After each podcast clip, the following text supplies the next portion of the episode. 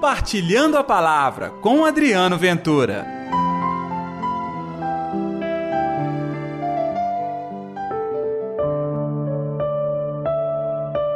E Deus não fará justiça aos seus escolhidos que dia e noite gritam por Ele? E aí, gente, tudo bem?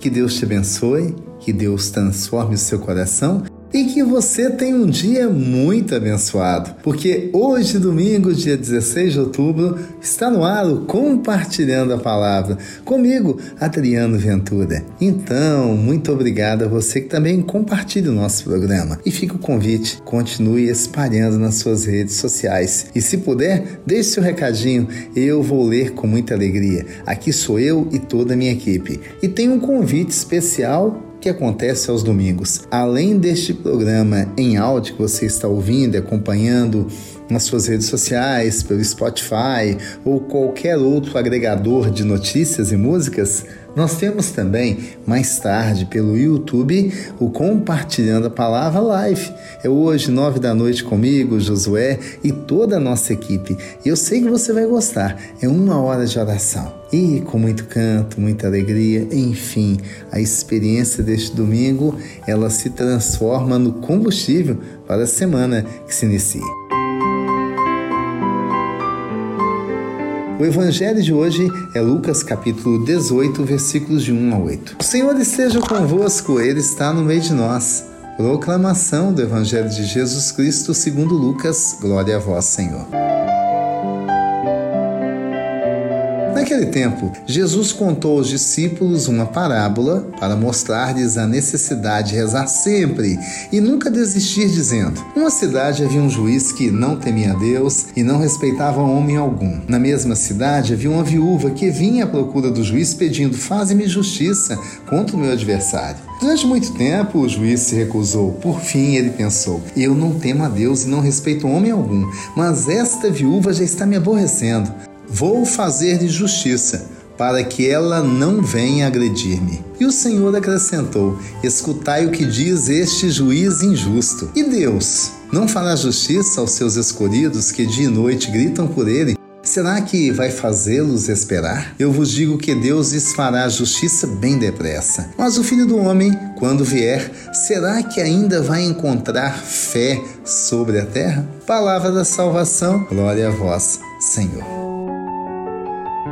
O tema continua o mesmo que eu já partilhei com vocês ao longo da semana, a fé. Mas aqui é a prova que a fé dá resultado. Sim, a fé não falha. E aqui aparece uma personagem, a viúva. No tempo de Jesus, era em meio ao povo uma das pessoas que mais sofriam eram as viúvas. Elas muitas vezes precisavam do carinho, do respeito do juiz para que tivesse direito, por exemplo, a um pedacinho de chão, à sua herança, ao seu cuidado. Caso contrário, mendigavam e muitas delas morriam de fome.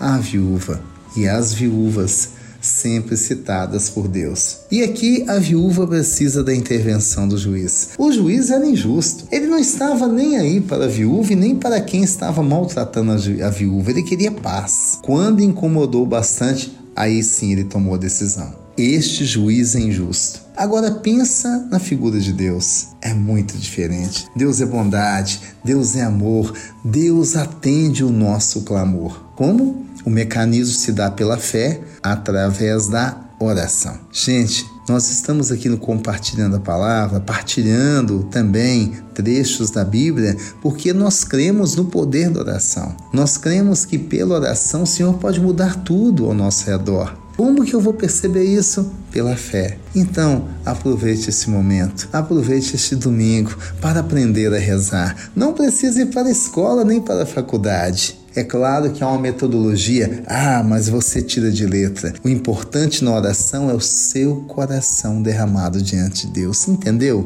É o seu coração livre para que Deus possa agir. Vamos então orar?